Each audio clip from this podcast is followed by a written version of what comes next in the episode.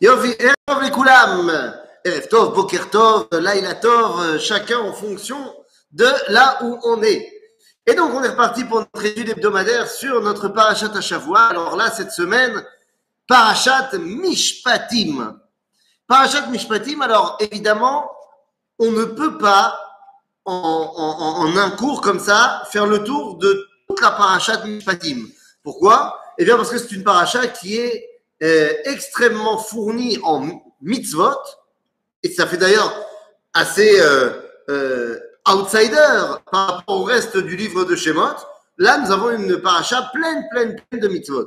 Et donc, notre rôle va être d'essayer de sortir le, on va dire, le cas général de la paracha de Mishpatim, qu'est-ce qu'elle vient nous apprendre? Et surtout, pourquoi elle est là? C'est-à-dire, on vient de terminer le Mahamad al-Sinaï, on vient de terminer le dévoilement au Mont Sinaï, on a vu la semaine dernière, qu'est-ce que ça représentait? Pourquoi est-ce que juste après le don de la Torah au Har Sinaï, eh bien, on arrive avec une paracha pleine de mitzvot, pleine de relations techniques entre les êtres du peuple juif? Pourquoi les Mishpatim font suite au Mahamad al-Sinaï Eh bien, les amis, quand on pose cette question-là, il faut se rappeler une chose. Il faut se rappeler comment le Mahamad al-Sinaï a terminé. C'est-à-dire, quand on regarde la fin de la paracha de la semaine dernière, eh bien, on va nous dire là-bas, Atem reitem imachem. Vous avez vu que je vous ai parlé du ciel. On dira même, lorsqu'on parle du Mahamad al-Sinaï lui-même, on dira, et on en a parlé un petit peu la semaine dernière. Qu'on a vu que, qu'est-ce qu'on a vu là-bas?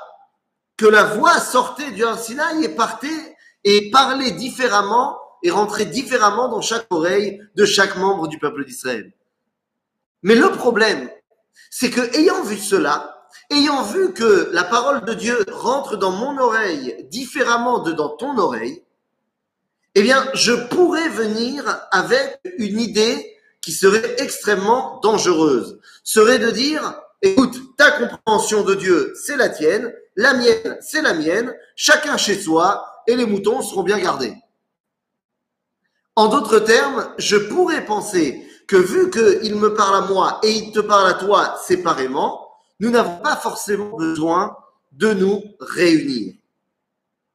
La paracha de Mishpatim, et on va le voir, n'a qu'une seule véritable signification, que si on n'est pas ensemble, eh bien le dévoilement ne sert à rien. Alors venez, on va essayer de rentrer dans le vif du sujet, dans notre paracha. Et vous savez, notre paracha nous dit Ve'ele mishpatim asher tasim lifnehem. C'est comme ça que commence la paracha. Et tout de suite, Rachid nous dira quelque chose que nous connaissons, que lorsqu'il y a marqué Ve'ele, cela vient rajouter, continuer ce qui a été dit auparavant. Lorsqu'il y a marqué simplement Elle, ça vient remplacer ce qu'il y avait avant. Donc là, on nous dit Ve'ele Mishpatim, eh bien, cela veut dire que ça fait suite directement au Mont Sinaï, au dévoilement au Mont Sinaï. La question n'est pas là. La question est de se dire, OK, mais s'il n'y avait pas eu marqué Ve'ele Mishpatim ou Ele Mishpatim, s'il y avait eu marqué tout simplement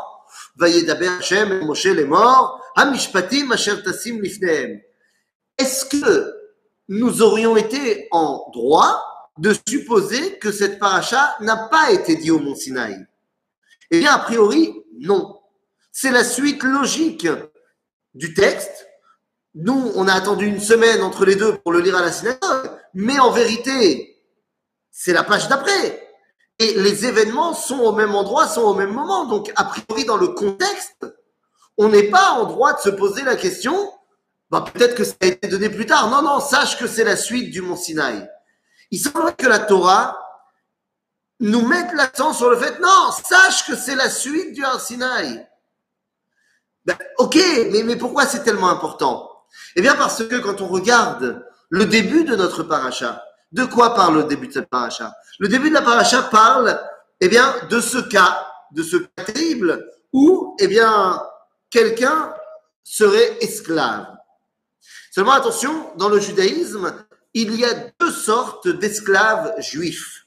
il y a l'esclave juif parce que, eh bien, je n'ai pas de quoi subvenir à mes besoins, je me vends moi-même au marché aux esclaves, et comme ça, quelqu'un va m'acheter, me, bah, me financera, me nourrira, me, me, logera et ce que tu veux.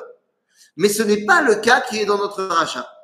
Dans notre paracha, dans notre paracha, on commence par le cas d'un homme qui aurait volé, qui aurait fait un dommage à son prochain, qui n'a pas de quoi rembourser, et donc le Beddin va le vendre comme esclave pour qu'il travaille pour rembourser sa dette. Sans rentrer dans les détails, la question qu'on doit se poser, c'est attendez, j'ai pas compris, deux secondes. Comment est-ce possible qu'il y ait des voleurs? Il y a une semaine, ils n'ont pas entendu Lotignov Tu ne voleras pas? Bizarre. Comme s'il pouvait y avoir, eh bien, d'un côté, le dévoilement divin, et de l'autre, des gens qui décident de ne pas le respecter. Ça paraît complètement absurde. Quoi, vous connaissez, vous, des juifs qui ne respectent pas scrupuleusement ce qui est marqué dans la Torah ah, Ça n'existe pas. Bien sûr que ça n'existe pas.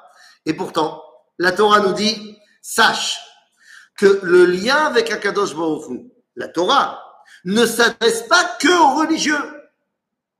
Ça s'adresse également à celui qui, pour l'instant, a décidé de ne pas la respecter.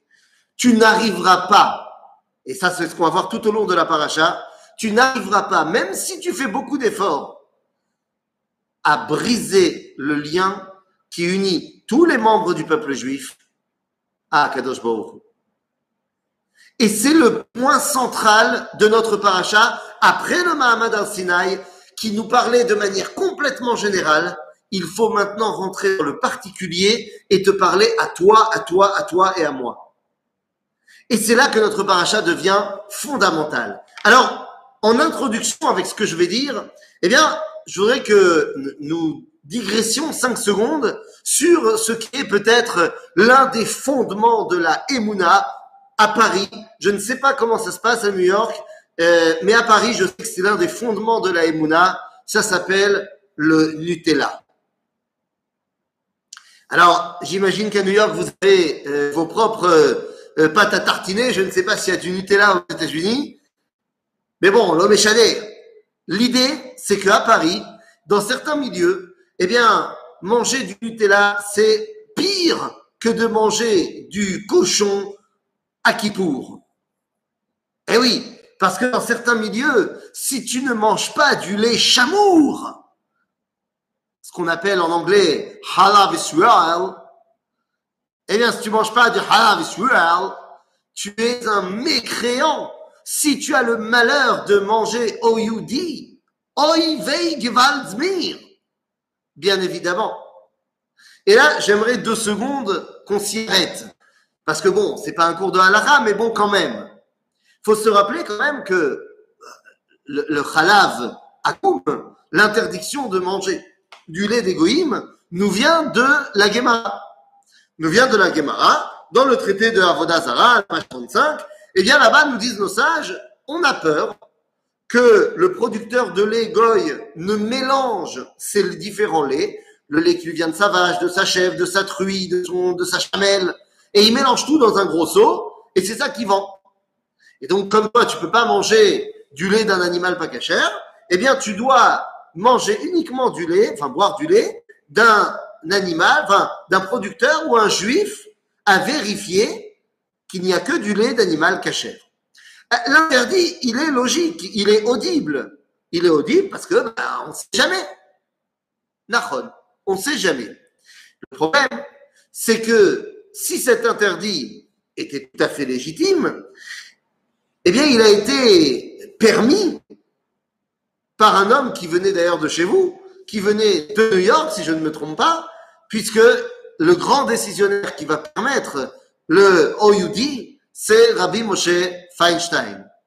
Rabbi Moshe Feinstein va nous dire quelque chose de très simple. Il dit, dans les pays où il y a une surveillance de l'État, et que le producteur, s'il dit que c'est du lait de vache, alors c'est obligé d'être du lait de vache, eh bien cette surveillance fait le travail de si un juif était là pour vérifier. Et donc, eh bien, nous pouvons nous fier à cette surveillance-là, et donc nous pouvons consommer. Alors évidemment, Moshe Faïchan, il dit, ça vaut, marche pas si tu vas euh, un jour dans les, montagnes de l'Himalaya et que tu vas chez le petit producteur de lait. Ça, ça marche pour ce qu'il appelait Halava Companies, le lait des grandes entreprises, machin, qui sont soumis à la réglementation. Donc on va dire que quand tu es en Europe, quand tu es aux États-Unis, et que tu dois prendre du lait dans les grandes surfaces, eh bien, Rabbi Moshe Feinstein te dit, il n'y a aucun problème. Il n'y a aucun problème, mais vous savez comme moi, aux États-Unis, il y avait un autre grand rabbin, un contemporain de Moshe Feinstein, qui était extrêmement opposé au Khalav Akoum. Il s'appelait le rabbi de Lubavitch. Et c'est l'un des, des fondements de Torah Trabad.